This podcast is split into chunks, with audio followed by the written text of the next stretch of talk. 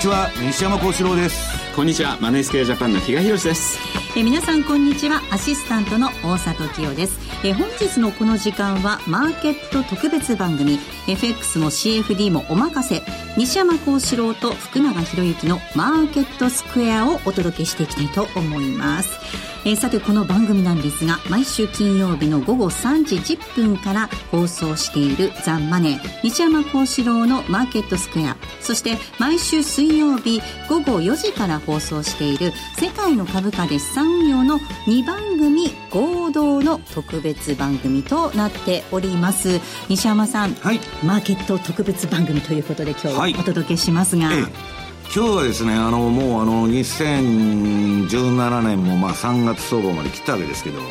まあ、残りの年末までの、えー、私がですね大まかに、えー、書いてるシナリオをね、うん、お話したいと思います。で私はまあ最初に申しておきますと予想は予想であってですね、えー、私は予想とテクニカルが合致しない限りはポジション取らないと、うん、ただまあおおむねこういうふうになるんじゃないかっていうのはイメージは年初からあるんですねで年初から思い描いてたのとちょっと違うシナリオに今なってきてるんですけど、えまあ、その辺も含めてですね、まあ、修正していくという形になるんですけどね、はい、えー、まあ、それをちょっとお話したいと思います。比嘉さんこのマネースクエアでは今ご紹介した2つの番組を提供いただいています。両方ともすごい人気番組なんですよ。いやもうありがたいことですね。あのそれぞれの番組がもう継続して認知を受け、そしてそれぞれの商品性というのを理解した上でですね、まああの本当資産運用の一助でなればね、はい、まあこれにあの勝る喜びはないなというふうに思うところですね。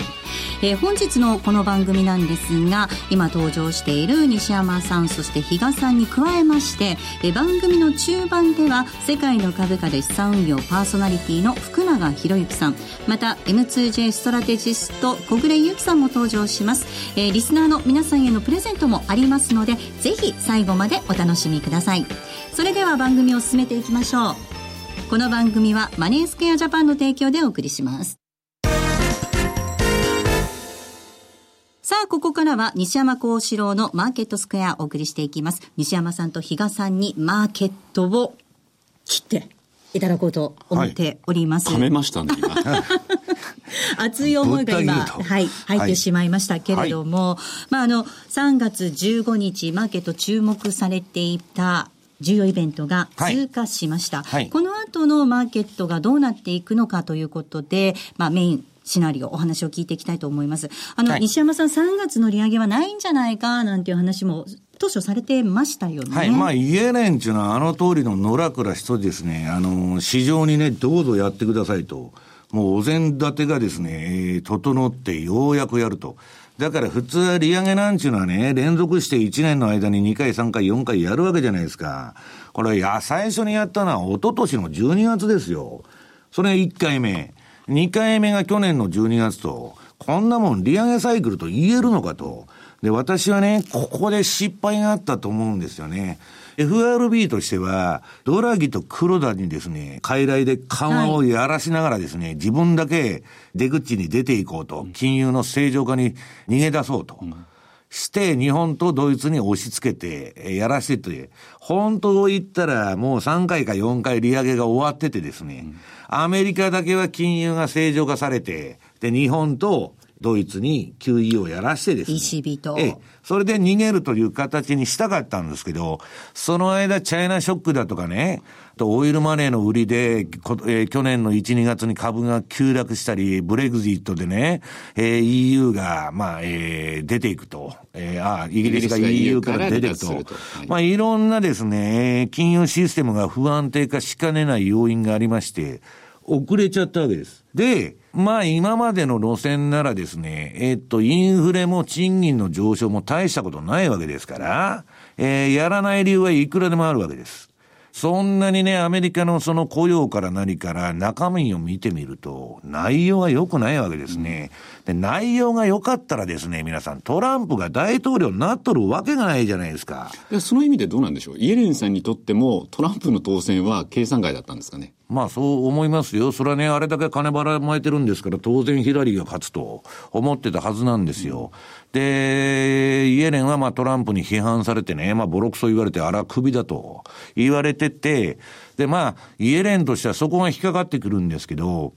彼女は再任はされないわけです。グリーンスパンみたいに何十年ってやりますという FRB 議長じゃなくて、トランプはあんなんはいらんと。ただ、今の任期中は、えー、バブルを温存させといてね、えー、そのまま残してやろうっていう腹だったと思うんですよ。ところが、何を考えたかですね、えー、FRB は急にですね、1月の雇用統計を粉飾しまして、で、全部あの、雇用統計いいんだと、季節調整でごまかしてですね、えー、アメリカの雇用も盤石だと、で、賃金もまあじわじわ上がってきてると。で、今まで当然あのバランスよくですね、タカ派、ハト派といって FOMC のメンバーの中にいろんな人たちがいるんですけど、まあ席を切ったように、この3月の手前に来てですね、いきなり3月利上げだと。2週間ぐらいでしたよね。はい、それはまあ普通は観測気球っていうのを上げるんです、利上げすると。で、株がそれで感触を起こして下がらなかったらやっちゃおうっていう腹なんですけど、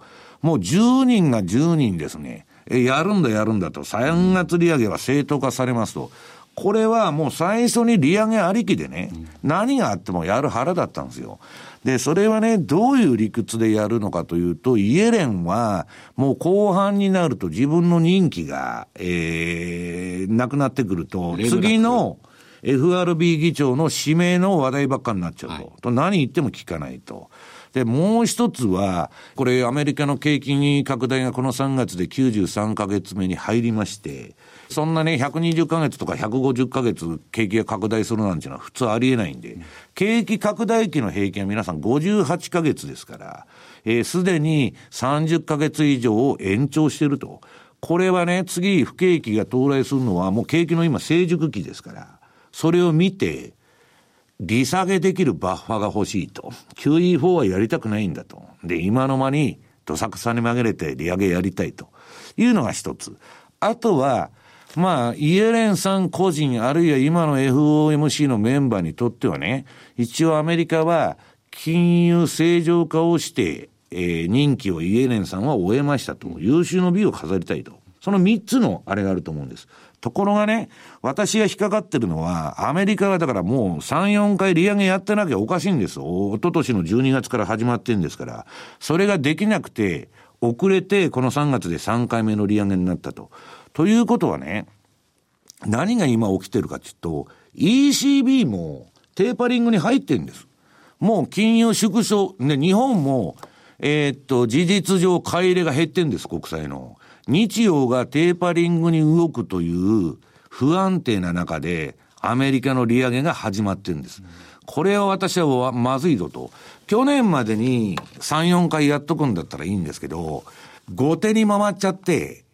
で、今急いでトランプになったんで、まあ年前半になんとか金利のバッファを稼ぎたいと。これはですね、私はインフレにもなってないのに、そういう急いだ変な利上げやって、で問題はね、アメリカが利上げして、まあ利上げの前にテーパリングつって徐々に今減らしていったと。はい緩和を。それは QE1 やめて暴落したと、2やめて暴落したと、3やめたら暴落するのも分かってますから、中央銀行が値付けしてる相場ですから。で、テーパリングして、うんぬんやってったんですけどね。あの、そのテーパリングに出ていく過程で、政治的圧力をかけてですね、まあ日本とドイツにやらしたっていう構図になってるわけですよ。ね、マイナス金利までやれと。前代未聞のことをやってるんですよ。長期金利の釘付けと。1930年代のアメリカの政策ですよ。そんなことまでややってるわけですよ。で、今、ファンドの中で言われてるのはね、これはね、債券王のビル・グロースが、まあ、次の金融危機の引き金っていうのはアメリカじゃないんだと。日欧が引くんだと。そりゃそうですよね。えー、っと、アメリカが緩和やめて金融引き締めやっとる中で、通常ですね、アメリカの株もそんな上がるわけないんですけど、むしろ日本と欧州が上がらなきゃいけないのが今上がってないと。アメリカむしろ連動ですよ。で、まあそれはなんでかっつったら、日欧がもう金融緩和を続けられないとこまで、国債の買い入れもね、もう買う国債がないと。で、買うものがないから株買っとるわけでしょ、今。もう、金融緩和という意味では限界が襲ってきてる。でね、今後業績相場だとかね、言うに行く前に、今までは中央銀行バブルで一言で言うと、ゼロ金利に比べたら何でも安いですと。リート3%でも買えますと。ゼロに比べたら何でも買えだっつっても、そうバブルですよ。その中央銀行がゼロ金利に、えー、固定してバブルしてきた。金融相場が一回終わってからですね、業績相場に普通は移行するんです。そうすると、今年のどこかでですね、そういうアメリカの利上げ、あるいは ECB の利上げ観測とかテーパリング、あるいは日銀のね、今長期金利のあの固定のペッグが外れちゃって、アメリカのもあの金利上がるとかなんかの要因でコントロールができなくなるというような事態が起こると、まあ、ちょっと金融市場はですね、おかしくなるんじゃないかと。で、まあもう一つアメリカが利上げした理由っていうのは、要するにそろそろやっとかないと、利上げサイクルにならないからです。はい、1年に1回と、今年も12月に1回かと。これは景気が良くないと、アメリカまずいんじゃないかっていう話が出ないように、好景気を装うためにですね、格好をつけとるんですね。アリバイ的な感じですか？だから、だってトランプが当選したりね、イギリスがね、EU から抜け出てってるっていうのは不景気の証でしょう、はい、ブラジル株が今上がりましたと。去年下がりすぎたから上がっとるだけで。要するにですね、えー、新興国聞いててもどこも景気いいなんて言ってない。で、ただ金だけが余ってるんです。行き場のない金だけが。その行き場のない金は、短期金利ゼロ、長期金利1.5%を前提にですね、株を買い上げたりうんぬんしてたのが、もうアメリカのね、長期国債は去年の7月の1.3%から倍になってんですよ、2.6に。それがね、株だとか実体経済に私は何にも影響を与えないなんていうようなことはありえないと思ってるんです。うん、で、私はね、私の信頼する一番儲けてる株のファンドが、今まあ私はそのファンドと毎晩仕事しとるんですけど、もう8年9年持ってきた株を今年利軍だって言っとるんです。こいつらの相場感は半端じゃないですから、ええー、まあちょっとですね、やっぱ気をつけた方がいいんじゃないかと。で、加えてね、まあ私の、まあ読んでる数少ないレポートのあの、ラリー・ウィリアムズが10年ぶりに弱気を言ってると。えー、前回は90、1997年に、レポート会員全員に、えー、暴落警報を発しまして、えー、サブプライム危機が起きて、その後、えー、97年に、98年の金融危機を迎えると。で、今年は10年ぶりに、えー、それが起こるんじゃないかと。今すぐ起こると彼は言ってませんよ。また今の現時点では株は大丈夫だって言ってますけど、えー、後半はまずいと。で、もう7の年のその相場というのは非常に注意してる。金融危機10年説って言って7の年に全部起こってると。うんうん、でね、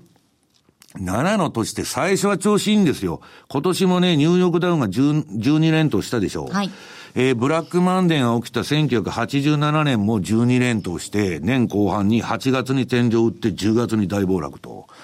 まあ嫌なことが多いんですね。で、トランプが、その、まあ大統領になってトランプラリーだと。だけどね、実はその民主党から共和党に大統領が変わった年の1年目、株全敗ですよ。うん、かつての大統領、民主党のオバマからトランプに変わりましたと。今年1年目でしょ？はい。民主党から共和党に変わったと、はい、全敗なんです。んで、そんな迷信みたいなことを言うなと言われる方がいるかもわかりませんけど、私はね、それにこだわってるわけじゃないんですけど、注意しなきゃいけないっていうのは、もう9年上げた株がですね、私のその周辺の株式ファンドっていうのは、非常にですね、まあ頭のいいやつが多くて、まあ物理学者から何から数学者から全部揃えてるんですよ。彼らがどんな分析をしても、バリエーション的にもう買うものがないと、上がりゃバブルで上がるだけだと。うんね。で、長期投資というのは、私は皆さんにいつも申し上げているのは、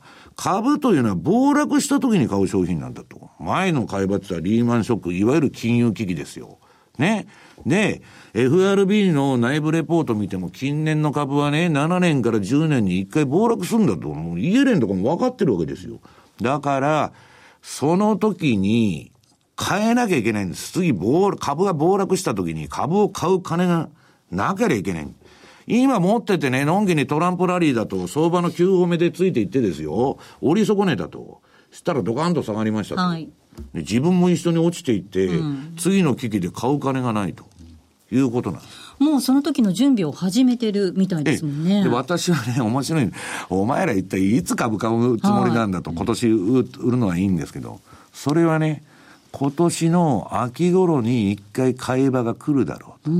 でね、年末にかけてちょっと戻すかもわからないけど、うん、また揺り戻すと、まあ下げっていうのは一波で終わりませんから、うん、で、まあちょっと来年にかけて絶好の買い場が来るんじゃないけど、ただね、今その銘柄で揉めてるのは、まあキャッシュフロー的にね、非常にいい、えー、銘柄を買おうとしてるんですけど、その上がってくる銘柄が、株が3割落ちてもそういう銘柄って1割しか下がらないんですよ。それじゃあ、リバウンド力もね、まあ、美味しくないなっていうことで、まあ、インデックスの比率をいくら入れるんだとか、まあ、そういう話になってるんですけど、いずれにしてよですね、まあ、何もなかったらそんでいいんですよ。その今年もトランプラリーで。私はね、もう一つのシナリオとして、はい、トランプが言ってる政策を全部やって、ボルカールールも廃止して、減税もやり、財政出動もやり、全部やったら、中間選挙までバブルはエクステンションする可能性もあると。だけど、それは単なるバブルなんですよ。要するに株価っていうのはもうバリエーション的に買えないんですから、のりしろがあってもね、せいぜい S&P500 で4、5%上がったら同じだろうと。うん、まあみんな言ってるわけです。今ちなみに株はなかなか買うチャンスがない。今日ちょっと PER も調べてきたんですけど、はい、ニューヨークダウで今17.4倍ぐらい。で今おっしゃってた SP500 が一番高くて18.6倍。うん、そして、まあ20倍超えて超えてましたけどね。はい。で、日経平均。これが一番低くて16.2倍。うんで、だから低いのになんで日本株買われないんですか？そうなんですよね。で、一つ気になるのが、あの、シラー教授の K プレシオです。はい。これが今29.3倍。高いですよね。かなり上がってるんですけど、ね、シラーの、えー、っと、株式モデルでね、ダブルラインキャピタル、はい、新債権の帝王のジェフリー・ガンドラックは、シラーのファンドをやってるんです。それすごく儲かってる。そうなんですよね。で、シラーはね、これだけバブルが、その、自分の PR がね、シラー PR が高いにもかかわらず、まだ株は上がるって言っとるんですよ。そうなんですよね。うん、私もそれ見ました。だけど、あのガンドラックがですね、清見色に瓶に、あいつは必ずうまく降りるんですよ、相場から。で、彼が降りる時っていうのは分かってるんですよ。みんなが強気になった時。いつでもそうなんです。いつでも逆のこと言ってますから。で、ガンドラックってでもあれも言ってませんでしたっけ？日経はまだ上がるんじゃないかみたいな。いや、だからそれは、バリエーション的に見たら日本は安いと。うん、だけど日本の株の原動力というのはね、成長企業が、まあ、あの、ジャスダックとかそっちの方はまあ言ってるじゃないですか。ただ、東証一部見ると、昔の名前で出ていますと、いう10年前も20年前も同じような銘柄ばっかりじゃないかと。そうですね。いうことがありますんで、まあ面白みには欠けるんです。ただね、えっと、ガンドラックでなくて、この究極の逆張り投資家である、その、えー、マーク・ファーバーは日本の方がアメリカより有望だと。だから、私はね、株は順張りもするんですよ。今、ニューヨークダウンのね、4時間足で順張りしてたらすごく儲かるんです。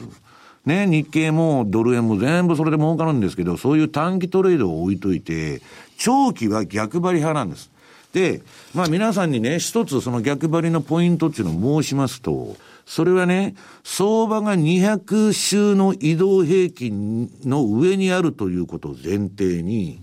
ストキャスティクスの533中パラメーターで、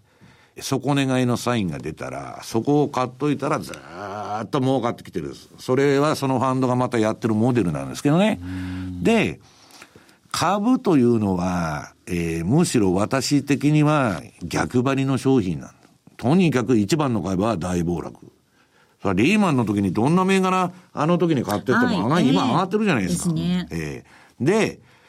そうなんですけど、なんでね、皆さんその大暴落の時にね、買った人はほとんどいない。はい、だって自分も損してるわけですから、もうじっと7年間、はい、5年間我慢の子でやったと。で、やれやれ戻ったっつって売ってるわけですよ。日本に至っては1990年で買ったのがやっと利食いになったと。二十何年間持ってて資金効率が死んどるだろうと。それは投資と言えるのかと。だから私はね、ストップロスを置かない投資なんて、運でね、まあ、言葉は悪いですけど、超反博打だと。もうたまたまの世界だと。いうことで、えー、私はまあ、相場っていうの確率にかけるゲームだと思ってるんですけど、やっぱりね、この長期にわたってアメリカ株がこれだけ長きに大きな押しなしに上がってるというのが、一番まずいわけですよ。で、個別銘柄何を探しても割安の株はないと。で、ちょっと買おうかなと思ったら、なんだこれは借金だらけじゃないかと。儲かってても借金が多いとか買わないんです。金利が上がったらアウトですから、そういう銘柄は。だから、金利がね、皆さん下がって上がってきた相場が、金利がどんどん上がって景気がいいからいくらでも株も上がるんだと。そんなことは今までなってないわけです。一回叱るべき下げがあってからしか上行かないと。だからですね、まあそれは相場の、私は単なる相場感ないし予測を喋ってるだけで、そんな通りになるとは自分でも思ってないんですけど、まあ今のところですね、まあニューヨークの株で申しますと、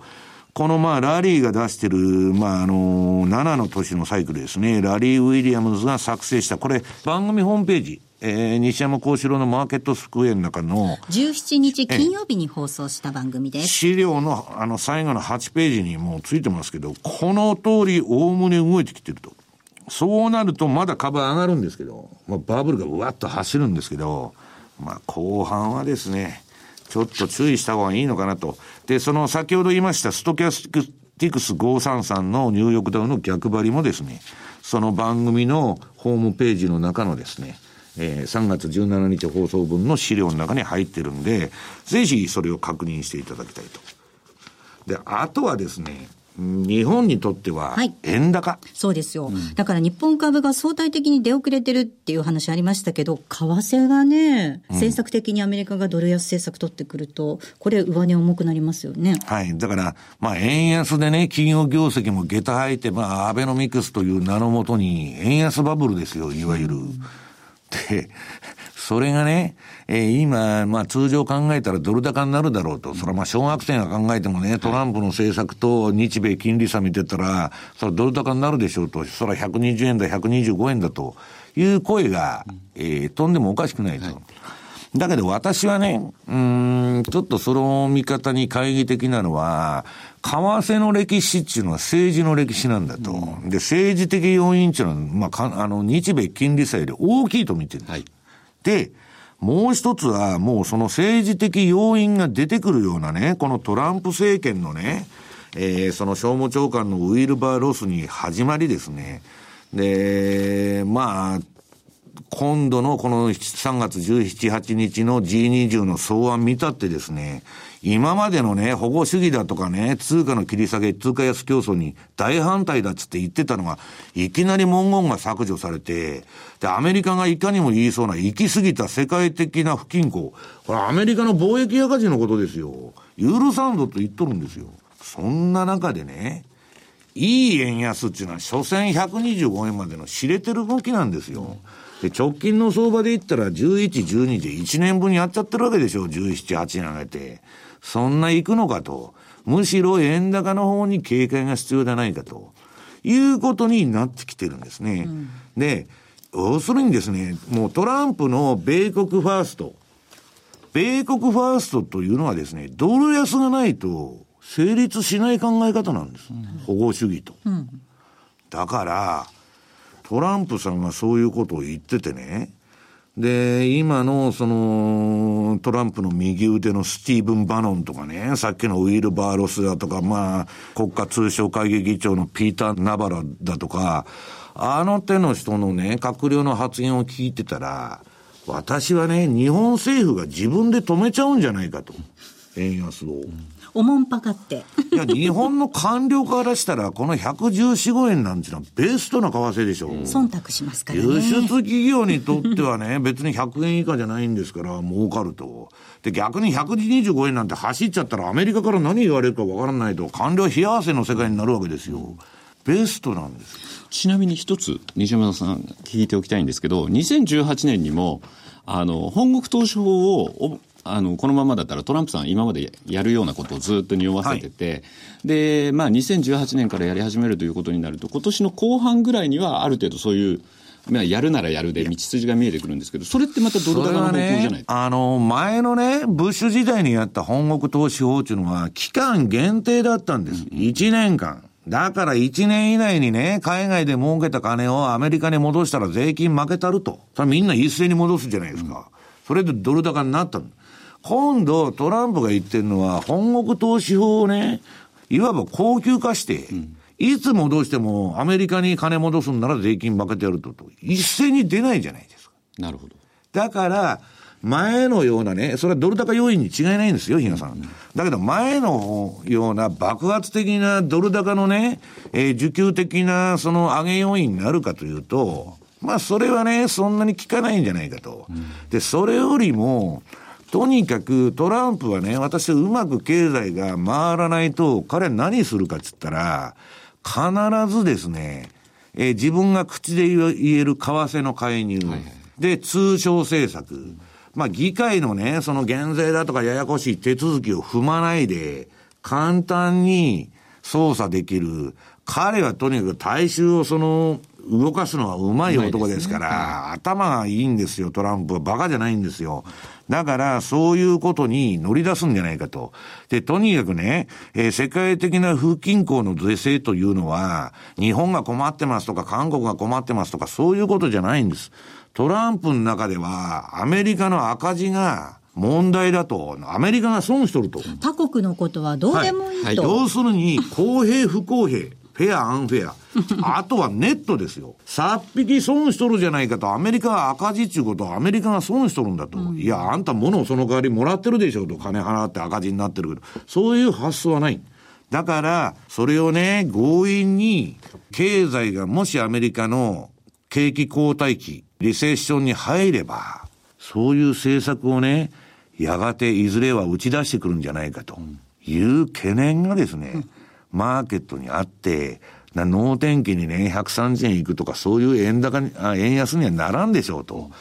いうのがどこかにあるんですね。はい。そういう意味では西山さん、日本だけではなく、もちろん中国もターゲットになってくるし、ドイツも不均衡を抱えているので、ヨーロッパもっていうことになりますよね。はい、で、内向きによるドル安っていうことは、新興国にも影響があるわけで、こう、世界的な地殻変動が起きるっていうことですよね。うん、だから中国には物は言いにくいと、もうアメリカ人もみんな言っとるわけですよ。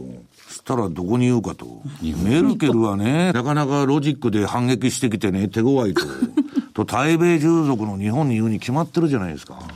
そういう構図があるわけです。それファンドもみんな言っとるんですから。それ世界共通の見方ですよ。だから、えー、中国の貿易赤字が特筆してるにもかかわらず、ウィルバーロスは日本を最優先すると、貿易の交渉では。ふざけんなっちゅう話なんですけど、まあそういうふうになっちゃってると。で、それがね、日本株だとか、このドル円の上昇にね、ちょっと影を落としてるんじゃないかなというふうに思うんです。はい、で、私はね、もう結論を申しますと、はい、今年の相場はね、どうしましょうか？えー、利上げ3回。目まで安全って言ってて、まあ、今とりあえず 3, 3回やっちゃったわけですよ。で、別に3回やったらすぐ暴落するって言ってんじゃなくて、4回目やっても5回目やっても上がるかもわかりませんけど、安全期間は過ぎたと。で、もう一つは長期金利が3%超えると実体経済に悪影響が出ると。これはまだ3%超えてない。はい、だからバブルはまだ残ると。で、もう一つは、イールドカーブが、えー、フラット化すること、えー、長短金利差がなくなること。これが起こると、かって株の急落が起こってるんですけど、今、えー、短期の短いところよりも、えー、長期に行くほど高くなってて、右肩上がりになってますから、えー、それはまだ暴落はまあ起こらないだろうと。で、一番怖いのはですね、えー、そのアメリカの要因に関してはその3つ。あとは、日本と、えー、欧州が緩和ができないないしは出口に行った時ですね。これはね、中央銀行バブルを一回、その終わらせる、まあ要因なんですね。先ほどから言ってます。はいだからそこの今 ECB の動きがね、えー、ちょっとあの、よくわからないんですけど、まあ、フランスの選挙も絡んでますし、よくわからない、えー、不確実性が高いんですけど、まあ、その欧州と日本の金融緩和の動きには注意しなきゃいけないと。で、相場の実践で儲けるには、今年はもう短期トレードに限ると。トランプだとかね、欧州だとか、まあいろんな不確実性に対応するには、長期に持てば持つほどリスクが増大しますから、短期トレードで、で、あの、先ほども言いましたように、11、12で大相場やってるわけですから、今それの調整をやってると。そうするとね、えー、もうトランプラリーとかトランプの政策っていうのは1年分をあの2ヶ月の上げ相場で織り込んじゃったわけですよ。株も何も。そうすると、この先の相場で、まあ下げで大きいのは出るかもわかりませんけど、通常のリスク商品の買いだとか、まああの、まあ、買っても売ってもいいんですけど、稼ごうと思ったら、短期トレードに限ると。で、短期で今年は本当にトレンドが、まあ標準偏差ボラティリティトレードと呼んでるんですけど、まあこれが非常にうまくワークしてるということでですね、まああの、私は今年は短期取引中心に、えー、ずっと相場をやっていこうと。で、次の株の大きな買い場はですね、はい急落時だと。それはだから、長期の買い場はそうなんですけど、そんなもんいつ急落するか分かりませんので、えー、まあ、あの、基本的にはですね、あの、おしめ買いという意味では、その先ほどの週足のストキャスティックスを見て、えー、おしめを探っていくということででして、まあ、あのー、7の年はですね、もう最後にまたなって、その振り返しになるんですけど、まあ、とにかく過去の成績が良くないということで、まあ、年前半はそんなに心配しないんですけど、後半戦の相場はですね、うん、えー、非常に注意が必要だろうというふうに個人的には考えております。はい。短期でトレンドが出た方に乗る、そして株については次の買い場に備えておくっていうことが重要だということです。はい、ここまでは西山幸四郎のマーケットスクエアでした。この後は福永博之さんが登場します。さあ、ここからは世界の株価で資産運用チームでコーナーを進めていきたいと思います。ご紹介します。国際テクニカルアナリスト、福永博之さん。こんにちは。よろしくお願いします。そして、M2J ストラテジスト、小暮祐樹さんです。こんにちは。よろしくお願いします。毎週水曜日の夕方4時からお送りしています世界の株価で資産運用なんですけれども、この番組は株価指数 CFD に特化した番組ということでございます。あの、福永さん、この株価指数 CFD って特徴があって、面白い商品だなと思いますけれども、どうでしょうか、はい、そうですね。あの、まずその特徴っていうところで言いますと、あの、現物とか先物にないあの、特徴があるのが、まあ、あの、一番ね、個人の方にとっては、えー、プラスに働く金融商品かなとは思うんですけどね。で、その部分っていうのを、ちょっと簡単に私の方からもちらっとだけお話しておきますと、はい、あの、まあ、225の先物のようにですね、レバレッジは効くと。で、一方で先物は配当とかもらえないんですけど、この CFD は配当がもらえたりとか、あとそれから取引時間もですね、はい、ほぼ24時間取引。ですから、まあ、株のいいとこと、それからあと先物のいいとこと、両方合わせた金融商品っていうのが、この CFD の、まあ、簡単に言いますとね、特徴っていうことになりますね。うん、小暮さん、こんないいとこ取りの商品あっていいんでしょうかね。これがやはり後発の金融商品だからできることだと思うんですね。やっぱりこれまでの資産運用の中で個人投資家が満たすことのできなかったニーズ、はい、こういったところが、この新しい金融商品2010年に誕生したのが、はい、この株価指数 CFD なんですけれども、これまでに、えー、満たされなかったニーズをどうやって満たせるか。それを考えたのが東京金融取引所という、えー、公的な取引所ですね。ここから生まれたこの株価指数 CFD というもので、えー、やはり資産運用、これから非常に個人投資家の間でも流行っていくんじゃないか、そんなふうに考えています。はい。まあ、あの、パソコンでも、携帯電話でも、どんどんどんどん新しいものは機能がアップしていきますもんね。はい、個人の投資家の皆さんのニーズを満たしてくれるっていう点では、これ、福永さん、うまく使っていきたいですね。はい、そうですよね。あの、今ね、あの、まあ、大里さんがお話ししてくださったように、まあ、やっぱりあの、端末がですね、これあの取引チャンネルって呼んだりするんですけど、チャンネルが増えたことによって、いろんな場所で、いろんな時間で、で、シチュエーションを選ばずにこう取引ができる。で、なおかつその資産運用っていうのは、これまでそうですけども、例えば夜間の間に何かが起こったりだとか、は、であとお休みの間にも何か起こったりするじゃないですか。まあ一方でこの CFD っていうのは、日本時間がお休みでも休日、祝日でもですね、えー、こう海外の取引といいますか、こう、売買ができると。まあ、ある意味、為替に近い部分もあるんですよね。なので、まあそういう意味では本当に取引チャンネルが、またまたこう、技術の進歩もあってですね、えー、もうお年寄りから若い方まで、今はもうスマホで、もうちょこちょこ指先だけで取引、あるいはこう情報を取ったりとい。うのはできますんでね、はい、まあ、そのあたりを、あの、しっかりと、あの、皆さん身につけていただければ、まあ、そこまで、あの、真剣にやる、やらなくてもすぐできると思うんですけど、もう本当にあのね、お手軽に、えー、資産運用ができるということにつながると思いますけどね。うん、あの、小暮さん、これ休みの日とか、うん、仕事が終わった夜とかに取引ができるっていうことであると、はい、取引の機会が増えていくわけですから、これは本当嬉しいですよね。はい、そうですね。週明けの20日も日本祝日じゃないですか。うん、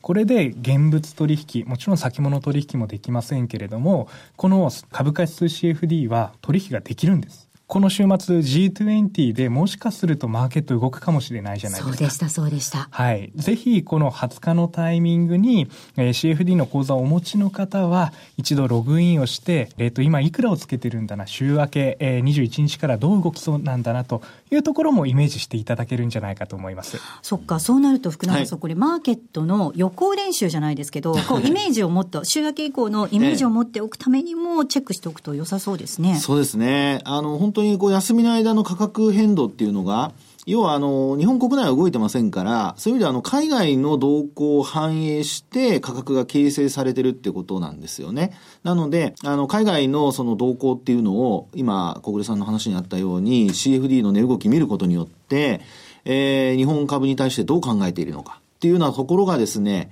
あの、判断できるようになりますので、そこをやっぱりこう見る。で、あの、見るだけでいいんですよね。はい。で、それによってですね、あの、大沢さんの話にあったように、こう、イメージをつけていただいて、うん、で、あとは、実際にこう取引が始まる朝の時間に、もう一回、あの、一日の動きをね、おさらいをして、それからまあ、あの、東京マーケットの取引に臨むと。いうふうにしていただけると、もう休みの間皆さん完璧ですね。いい月曜日が迎えられそうですよね。ね月曜日、火曜日っていうふうにね、一週間 いいスタート切れそうですけどね。ねはい。あと、小暮さん、あの、これ、少額から投資することができるので、はい、メインの投資をお持ちの方にもうまく使っていただくことができそうですね。そうです。はい。福永さんからレバレッジが使えるとい。う言葉もあったように、はい、えー、先物と同じように、えー、ヘッジの目的、いわゆる現物株を持っている状況で、えー、下がりそうな時、えー、けれども現物株売りたくない。特に今年、えー、であれば月末に向けて、えー、配当なんかもありますので、まあ、そういったタイミングで現物は保有しておきたい株主優待はももらいたい。こういったニーズの時に、えー、株価指数 CFD で売りのポジションを持てば、そのリスクを相殺することができたりもします。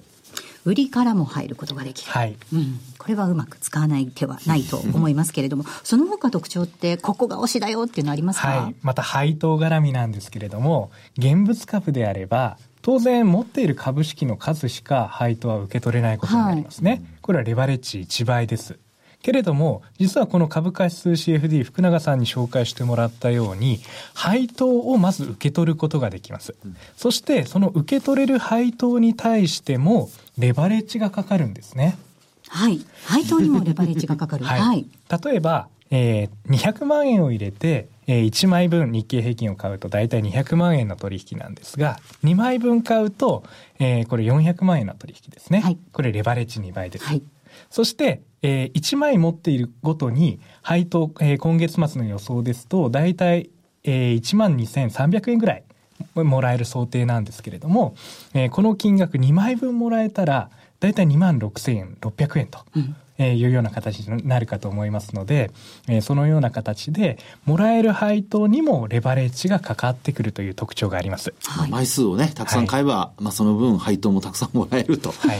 元では同じだけどもって買える範囲になりますけどね。はい。ただリスクは大きくなるので注意が必要ですね。はい、そこはね、しっかりと管理をしなくちゃいけないところっていうことになりますよね。でもなんか、嬉しいですよね。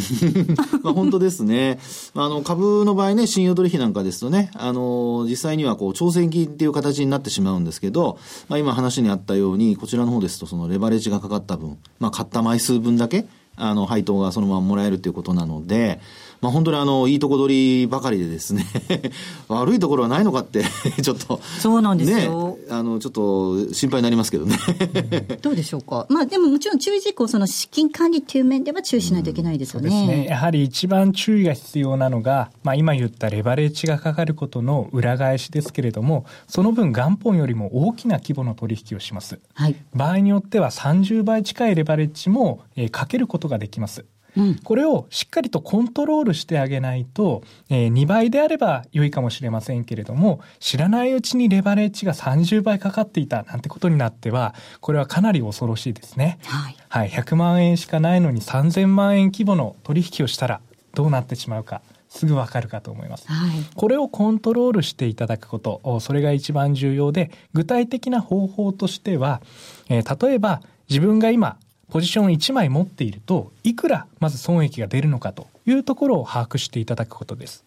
えー、まずこの基本的な考え方に1円動くと100円分の損益、つまり100倍の損益が出てくるというのが1枚の考え方です。えー、10円動けば1000円分の損益、100円動けば、え、1万円分の損益、このような計算ができるわけです。それに対して自分が2枚3枚持っていけば、さらに 2, 2倍3倍と計算していけばわかりますので、1枚持っているごとに値動きかける100倍の損益が出るんだということを理解していただく。これがまず第一歩です。うん、そして、え損失のコントロールには、いくらの損失が許容できるのか、この考え方が非常に重要です。えー、前半の部分で、えー、西山さんからも話があったかとは思いますけれども、やはり守りがいかにできるか、損失を、えー、いかにコントロールできるかというところが投資の上では非常に重要になってきますので、はい、えー、自分が例えば5万円の損までだったら許容できるということであれば、そこから100倍の値動きなんだということを逆算してあげて、これ値幅に換算すると5万円の損失というのは500円分の値動きということになりますので、5万円しか損できないと思った方は、例えば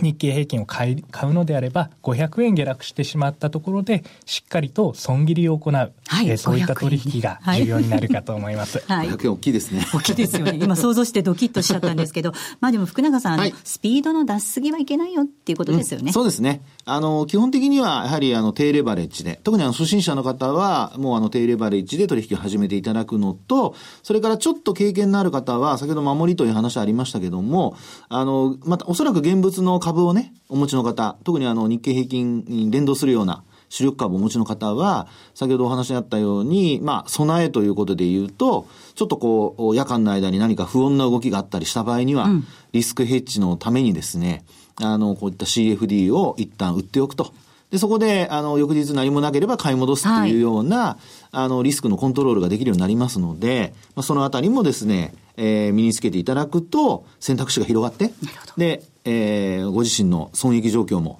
さらに良くなっていくのではないかなというふうには思いますけどね。はい。さあ、こうした CFD の特徴を踏まえた上で、福永さんと小暮さんに相場の見方についてもお話を聞いていきたいと思っています。あの、番組の前半では西山さんに今年の相場について、ちょっと長めでお話をいただいたので、はい、えー、足元の相場の見方についてもお二人には聞いていきたいなと思っています。はい先ほど小暮さんからもちょっとありましたけれども、福永さん、はい、今週末は G20 ですね。ね。で、G20 というとですよ、やっぱりあの、それぞれの国のですね、まあ代表といいますか財務省、えー、が来てですね、はい、いろいろ、まあ中央銀行の総裁なんかも来て。難しい話を。難しいのかな？まあいろいろね、その意見をぶつけ合うっていうところにはなるかと思いますよね。はい、で特に今回は、やはりあのトランプ政権ができてからの初の G20 になりますから、まあそういう意味ではみんな、その、懐の探り合いっていうんですかね。どんな風に出てくるかっていうのをね、ねこうね。あるんでしょうね。駆け引きがね、あるかもしれませんよね。と考えますと、やはり一番こう、日本にとっては、先ほどから出てます3連休の間にですよ、はい、どんな動きになってしまうのか、ここでやはりこうちょっと重要なのは為替の動きですよね。はい、大事です。はい。で、特にあの日本から見た場合、ドル円ですね。はい、どんな動きかということで、今日はちょっとですね、はい、あの、やっぱりあの、目先とはいえですよ、別にあの月曜日の動きをどうこう言っても仕方ありませんので、はい、できれば今月いっぱい、というような形でちょっとお話をしたいと思うんですね。はい、で、今月いっぱいで見ますと、あの、皆さんにちょっと見ていただきたいのが、例えばあの一般的によく使われているあの一目均衡表っていうチャートがありますね。はい、で、そちらのですね、月足というのをちょっと私使ってお話をしたいと思うんですね。はい。ドル円の月足の一目均衡表です。はい。はい、で、なぜ一目均衡表を使うのかなんですが、今回ですね、皆さんあの、そうですね、えー、FOMC の後、はい、ドル円の動きが実際止まっちゃったというか、あの、逆転してますよね。そうなんです。セルザーファクトになった感じですね。はい、ねその通りですね。ですから、もう利上げをしたにもかかわらず、その価格が円高方向に触れていると。で、えー、これをですね、あの、今お話した一目金庫表の月足でご覧いただきますと、はいえー、実際、これあの、上髭がなんとですね、4ヶ月連続で続いてるんですよね。で、あの、この状況からしますと、えー、まああ、上値が重たいと。はい、利上げしているにもかかわらず上値が重たいということにつながるんですが、まあ、そうした中で、えー、この一目金庫表を使う一つのもう一つの理由で見ていただくと、これあの、基準線という線がありまして、はい、これはあの過去26ヶ月間の高値と安値の平均価格なんですね。ちょうど、まあ、半値ということになるんですが、ここでですね、その上髭をつけて押し返された後、3ヶ月連続で踏みとどまってるんですよ。今月も含めて。はい、ええね。で、他にはですね、移動平均線なんかもあるんですけども、一番今、踏みとどまってるなという因果関係が見られるのが、この基準線なんですね。なので、まあ、この基準線を使ってるんですけど、今月、この基準線を下回るようなことになりますと、うんこれ値がですね、私あのニューヨークの値段を使ってるんですけど、基準線で見ると112円の47銭というのが、基準線の値なんですね。で、これをですね、下回ってくるようなことになりますと、もう、あの実は下にサポートらしいものがなく、はい、ね、冷やしとかで見るとあるんですよ。ただ、あの、1ヶ月単位で見た場合には、あの、ほとんどないので、まあ、そうなりますと、まあ、110円割れというのも、実はちょっと現実味を帯びてくるんですね。で、その前にもう一つ、皆さんに見ていただきたいのが、地高スパンと言われるもんでして、はい、で、これはあの、当月の終値を26ヶ月後ろに持ってきたものなんですね。日足の場合には26日、週足の場合には26週となるんですが、これ見ていただきますと、あの、地高スパンっていうのの下にですね、これまた転換線という過去9ヶ月間の高値と安値の平均価格、ね、半値があるんですね。で、このですね、えー、まあ、転換線がサポートに今のところなってはいるんですが、はいえー、この値がですね、111円の44銭とかっていう値なんですよ。ですから、基準線下回って、なおかつ、あ、そうですね、転換線も地高スパンから見るとサポートになっているということなんですが、この2つのサポート割り込むと、さっきお話したように110円割れというのもあるかもしれませんので、そういう意味では、今月以降のそのイベントも含めた、えー、ドル円の値動きには要注意ということになるんではないかなと思います。はい。割り込むと転換線ぐらいまで下がってしまうんじゃないかという見通しですね。そうですね。うん、まあ、あとは、あのー、抵抗体の上限のあたりまでもね、下がっちゃう可能性はありますけどね。はい。はい、では続いて、ユーロドルも見ていきたいと思います。はい。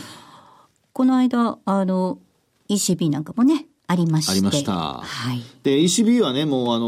12月から、えー、どちらかというとそのテーパリングに近いようなことをやり始めてますよね。あの、資産の乖離額を800億ユーロから600億ユーロに減らすだとか、あるいは前回の、あの、まあ、ECB の理事会では、えー、まあ、何かあった時には、いかなる対応も行うなんていう言葉を削除したりだとか、まあ、いろいろ、あの、そういう、えー、少しこう、まあ、引き締めではないものの、出口戦略を考えつつあると。で、そうした中で今度見ていただきたいのはユーロドルなんですね。はい、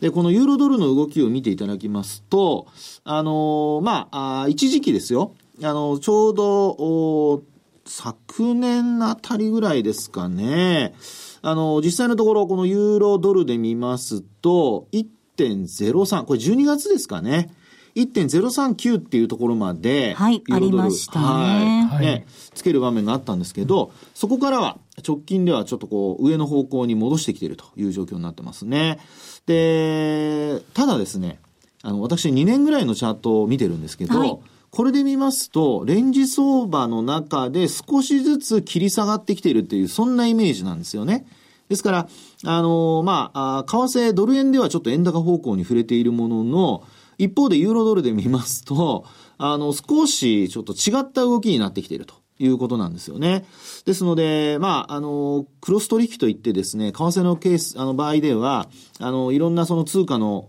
通貨ペアの、えー、値動きが、あの、反映されてですね、えー、玉突き状態でこう、他の通貨も高くなったり安くなったりというようなことがあったりするんですが、はい、まあ、今回のケースは同じ方向に向いていないので、まあ、そういう意味ではですね、これから、あの、同じ方向に仮にですけども、さっきお話した、えー、2016年の12月の1.039なんてのを割り込むようなことになると、ちょっとね、円高厳しくなってくる可能性がありますので、そのあたりをちょっとぜひ、あの、見ておいていただきたいなというふうには思いますけどね。はい。えっ、ー、と、このユーロドル、もしかすると下に試しに行くんじゃないかと、そう、ね,、いう見方で大丈夫ですか、はい、可能性があるかと思いますけどね。はい。はいでは続いて株式市場ということなんですが、やはり株価指数 CFD ですので、指数、見ていきたいですよね。はい、ダウからいきますか？そうしましょうか。はい、あの、ニューヨークダウの方のですね、チャートからちょっと見ていくとですね、はい、ダウの方のチャートはですね、結構値動き的には、一旦3月の1日に、これはあのトランプ大統領が議会で演説を行った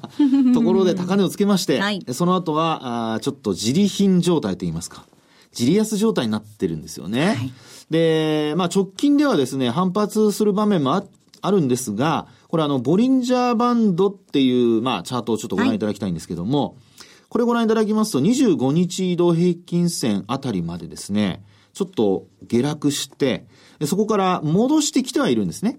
小幅に。ただ、このボリンジャーバンドっていうのは、あの、広がったり狭くなったりする、まあ、あの、ボラテリティ、変動率を表してるんですけど、この変動率の中で、プラスマイナス2シグマっていうのが5本線の一番外側の上下の線ですね。で、あとその内側に、あの、まあ、1本ずつ、えこれがプラス1シグマ、マイナス1シグマというのがあるんですけど、25日線を挟んで。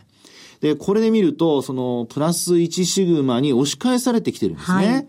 で、こういう状況になってきますと、まあ、ボリンジャーバンドがですね、内側にどんどんこう狭くなっているような状況になってますので。はい、ずっと収縮してきてますね。そうです。縮まってますね。はい。で、こういう状態から、今度どちらかにですね、広がるような形になると、あの、そこから、あの、今度トレンドが発生するっていうことが考えられますので、はいまあそういう意味では今、あの、動かないので、もう一回皆さん頭の中ではもうまた上に上がるんじゃないかというふうに思われてるかもしれないんですが、もちろんその可能性もあるんですけども、えー、下方向に、えー、株価が25日線割り込んで、なおかつボリンジャーバンドがこう広がった場合、その場合には、ちょっと下向きの動きも、うん、お可能性としては考えられますので、はい、まあ、その場合には日本株に対するちょっとね、えー、マイナス要因ということになりかねませんから、ニューヨークダウの方もご覧いただきたい。で、なおかつ、こちらの方は CFD のチャートで、えー、お話しましたように CFD で取引できますからね。はいこれもですね、ぜひぜひちょっと見ていただいて、分かりやすいなと思った局面では、少し取引をしてみるのも面白いかもしれません。うん、はいまずは25日線をキープできるか、ここが、えー、ポイントになってくるということですね。ねそれを割れてくると、ちょっと下を試すんじゃないか、うそういう見方ですね。ありがとうございます。ますね、では最後、日経平均いきましょう。はい。はい、えー、こちらの方はですね、なんと言いましても、持ち合いが続いている状況なんですが、えー、ただですね、これあの CFD のチャート見ると、はい、これもボリンジャーバンドでご覧いただきたいんですが、実はですね、日経平均株価の現物と違う動きになってるんです。はい、で何かというと、はい、これあの、実は昨年のですね、あの、まあ、ごめんなさい、今年ですね、1月9日が、あの、CFD の高値なんですよ。取引時間中の。で、なおかつその後は、日経平均株価ってほらもう直近では終値ベースで高値更新したじゃないですか。でも CFD は高値超えてないんですね。切り下がってきてるんですよ。と考えますと、これは何を意味しているのか。はい、で、これまでも実は CFD が、あの、CFD の日経225が、あの、高値を超えられなかった翌営業日というのは、はい、実は株価下がってるんですね。なので、あの、本当にですね、あの、これまでの流れからしますと、CFD が実は指標、先行指標になっているっていう傾向がありますので、はい、えー、休みの間はですね、これぜひご覧いただいて、月曜日以降、まあ火曜日以降ですね。はい。取引どんな風になるのかご参考にしていただきたいと思います。はい。ちなみに19,709円というのが今年の株価指数 CFD 日経225の年初来高値です。そうです。はい。ここを上回れるかどうかというのが、次の上昇への鍵ということですね。はい、終値ベースで上回ってほしいですけどね。そうですね、はい、上回ることができるのかっていうところですよね。まあ、為替の動きも見ながら、そしてニューヨークダウの動きも見ながら、日経平均どんな影響があるのかっていうのをこう、関連付けてね、考えられるようになってくるといいですよね。で、あの、できれば、あの、本当にあの、パラパラ漫画じゃないですけど。パラパラ漫画。はい。古いね。小学校の時よくこうややりました、授業の間に。いや、多分聞いてらっしゃる方は分かってると思います。これはですね、あの、何枚もチャート、要するに日経のチャート、それからあとニューヨークダウのチャート、それからあと為替のチャート、これはあの、同じ時間にですね、こう繰り返し見るんですね。はい。そうすると、あの、違いが分かってきますから、そこでですね、あの、同じ時間帯にして、5分足なら5分足。はい、時間軸を一緒にして。そう一緒にしてね、うん、見ていただくと、えー、何がどう変わって、どう変化して、どれが連動しているのかとか、そういうことを見る、あの、のにですね、あの、近づいていきますので、スキルが上がっていきますのでね、うん、ぜひご覧いただきたいなと。休みの間皆さん時間あると思います。やってほしいですけどね。はい、3連休はチャート付けなんていう感じですかね、小暮さん。そして月曜日はトレード付けかもしれないですね。そうですね。なんか私、そういう風になっちゃいそうな感じになっちゃうんですけど、まあでも本当にあの、今ね、その、ちょうど大きなイベントが終わって、これからまた何か一相場がありそうかなっていうところなのでね。はい。そういう意味では本当にあの、今お話したことをですね、実行していただくと、うん、本当にあの取引、ご自身のですね、あの、役立つツールになってくれるのではないかというのが、まあ、本当にこれまでの動きからは想定されるんですけどね。はい。はい、ということで、ぜひですね、皆さんチャートと向き合いながら株価指数 CFD トレードしていただきたいと思います。福永さん、小暮さん、どうもありがとうございました。ありがとうございました。ありがとうございました。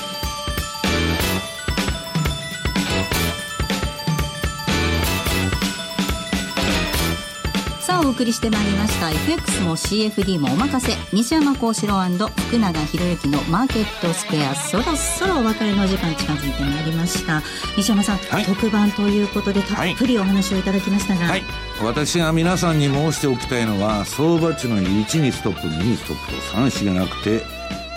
5にストップと、はい、もう資産管理の上に成り立ってると。いつ相場が急落するなんてこと誰も予測できない。と神様でもできないと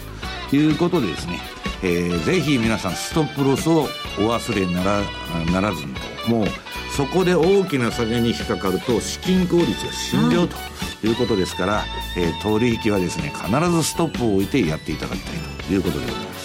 資産管理が大切ということそして比嘉さん番組も毎週聞いていただけると嬉しいですね。そうですね。まああの今日長いお話を西山さんにしていただきましたけど、はい、当然ここからのシナリオだっていくらだって変わるわけですよね。その部分をしっかりとまたあの番組の方でですねお伝えしていきたいなというふうに思ってますねえここでプレゼントのお知らせです。え今日の番組の感想をお送りいただいた方の中から抽選で5名の方に西山幸四郎のマーケットスクエア特製クオカードをえさらに福永博之さんがパーソナリティを務める世界の株価で資産運用特製クオカードこちらも5名の方にプレゼントさせていただきます。えプレゼントのご応募なんですがインターネット限定となっております。えそれぞれの番組ウェブサイトにあります。専用フォームからぜひご応募いただきますようお願いいたします。締め切りは3月31日3月31日です。え今日の放送が大変好評でしたらえ第2回の合同番組が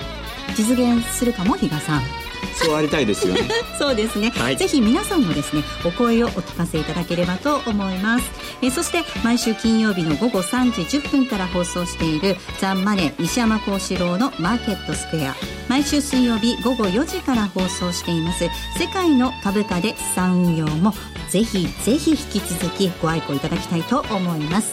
さあここまでのお相手は西山幸四郎とマネースクエアジャパン比嘉宏と大里清でした。さようならこの番組はマネースクエアジャパンの提供でお送りしました。